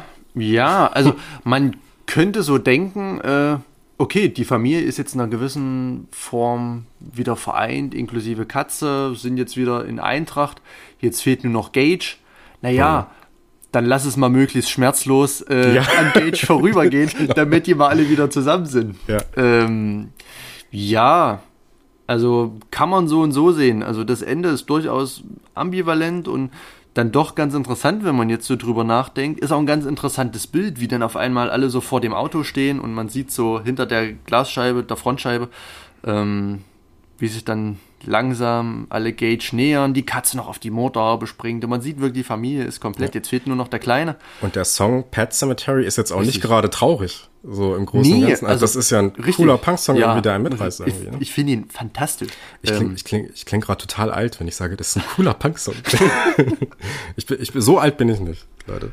ähm, ich weiß gar nicht, wie alt das Lied ist. Ist es dann wahrscheinlich aus den 80ern? Oh, ey. Von Ramones oder vielleicht auch noch älter? Das äh, weiß, es gibt sogar ein Musikvideo, also das weiß ich, so alt kann es gar nicht sein. Hm. Ähm, aber ja, den Abschluss finde ich sogar noch etwas besser ähm, im Original als im Remake. Mhm. Ähm, das Ende im Original endet ja, dass dann Rachel äh, Lewis umarmt und ihn dann wahrscheinlich äh, hm. so ein bisschen ermordet. Man hört dann auch wieder so dieses letzte Geräusch nach dem Abblenden. Ähm, kann sich seinen Teil denken. Und dann erklingen eben die Ramones mit einem bisschen rotzigeren und, äh, sag ich mal so, ähm, ja, brummenderen Sound hm. als jetzt von Starcrawler, was noch so ein bisschen, ja, so ein bisschen poppiger klingt. Hm. Das ist übrigens ein Unterschied äh, zum Buch. Also nicht, dass es äh, nicht, nicht, dass die Musik keine Musik. Die Musik kommt im Buch gar nicht vor. Wer hätte es gedacht? Nee, aber es wird tatsächlich offen gelassen, ob sie äh, auch so bösartig so. und durchgeknallt ist. Also äh, okay. der, der, Film legt das ja nahe, dass sie ihn umbringt. Ne? Auf jeden Fall, ja. Also äh, man hört es ja auch irgendwie, dass sie hinter ihm das Messer schon äh, bereit hat und hm. zustechen möchte. Er das wahrscheinlich auch in Kauf nimmt um sie jetzt wieder zu umarmen. Sie küssen sich dann auch nochmal und ihr läuft da irgendwie die Suppe aus dem Auge hm. im Original. Ähm, ja, aber die beiden äh, Endstücke des Films sind nochmal ganz erheiternd und auch mit dem Augenzwinkern versehen, dass es vielleicht, dass das Ganze vielleicht doch nicht so ernst äh, zu nehmen ist, dass man wieder aus dieser Welt rausgeholt wird, aus diesem düster, düsteren, dystopischen, aus diesem tragischen. Das dann sage ich mal, äh, Pet Cemetery, also das Lied, dann wieder eins sagt, komm, hm. so schlimm ist es doch nicht, war nur ein Film, alles gut hier, könnt ihr noch ein bisschen rocken. Hm. Genau. Oh, alles klar. Also ich für meinen Teil wäre durch. Hm, wenn ich so durch meine Notizen gucke, bekomme ich auch den Anschein, dass ich durch bin. Äh, meine Zusammenfassung des Films soll ich ja nicht nochmal vorlesen, oder? Ah, von dem neuen jetzt, oder was? Hast du dazu auch eine geschrieben? Das ich ich, ich hätte es auch noch zweimal vorgelesen. Ach so. Nee, um Gottes Willen. Nee, die, die Leute können zurückspülen.